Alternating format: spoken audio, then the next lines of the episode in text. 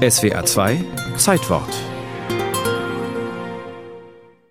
Dies ist meine Ehefrau, gekonterfeit, als sie 21 Jahre alt war, am dritten Tage, nachdem wir uns verlobt hatten, den 8. Juni 1633. Schrieb Rembrandt unter ein mit Silberstift gezeichnetes Porträt, das heute im Kupferstichkabinett Berlin hängt.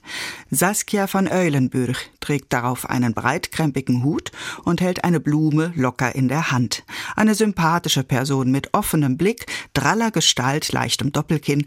Allerdings zeigt zeigt sich auf farbigen Porträts. Saskia war nicht brünett, wie Rembrandt die Frauen wohl besonders gern mochte, sondern sie hatte eher rötliche Haare, die sich links und rechts ihrer vollen Wangen kringelten. Seit etwa zwei Jahren wohnte der junge Rembrandt van Rijn im Hause von Saskias Onkel, einem wohlhabenden Kunsthändler. Saskia selbst stammte aus einem friesischen Patrizierhaus, war aber verwaist und lebte bei Verwandten in Amsterdam. So bekannt das große Talent des 26-jährigen Kunstmalers Rembrandt dort schon war, die Verbindung zwischen den beiden jungen Leuten wurde nicht gern gesehen. Saskias Familie fürchtete, er werde ihre Mitgift verprassen, womit sie nicht ganz falsch lag. Dennoch, ein Jahr später, am 10. Juni 1634, wurde das Aufgebot bestellt. Am 14. gab auch Rembrandts Mutter ihre Zustimmung. Wie zwei Drittel ihrer Mitbürger war sie Analphabetin. Ihr Kreuzchen auf der Urkunde bestätigte der Notar. Dies ist das von Neeltren Willems Tochter selbst gesetzte Zeichen. Und am 22. fand die Trauung statt.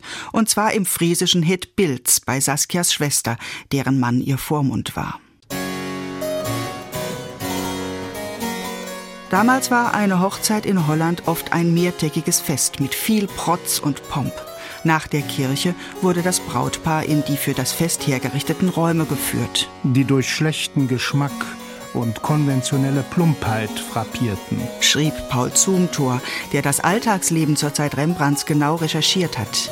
Sie waren mit Blumengirlanden ausgeschmückt, die gelegentlich von Gold- und Silberlametta durchsetzt waren die Wände mit allen aus diesem Anlass zusammengesuchten Spiegeln des Hauses bedeckt, mit Sprüchen und Rätseln versehen. Im Vorsaal erhob sich eine Laube aus Blattwerk.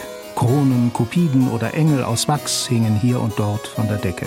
Das Paar saß vor einem Hintergrund aus geblümtem Tuch. Das Essen umfasste bis zu 50 Gänge. Es gab reichlich Zimtwein und Schnaps. Und später wurden die Brautleute mit großem Radau am Gang in Richtung Ehebett gehindert. So oder anders war es auch bei Rembrandt und Saskia.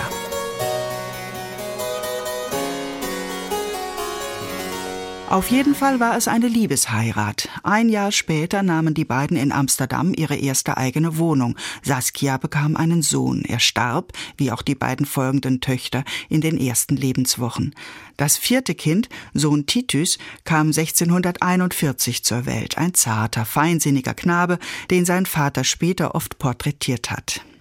Bei all dem arbeitete Rembrandt viel und verdiente ausgezeichnet. Er kaufte sich ein Haus für enorme 13.000 Gulden. Statt wie andere Künstler zu reisen, sammelte er Kunst, um sich zu bilden. Und er tat dabei genau das, was Saskias Familie prophezeit hatte. Er scheiterte finanziell. Aber das erlebte Saskia von Eulenbürch nicht mehr. Ein Jahr nach Titus Geburt, 1642, starb sie, 29-jährig an Schwindsucht. Im selben Jahr noch vollendete Rembrandt sein größtes Meisterwerk, das wir heute die Nachtwache nennen.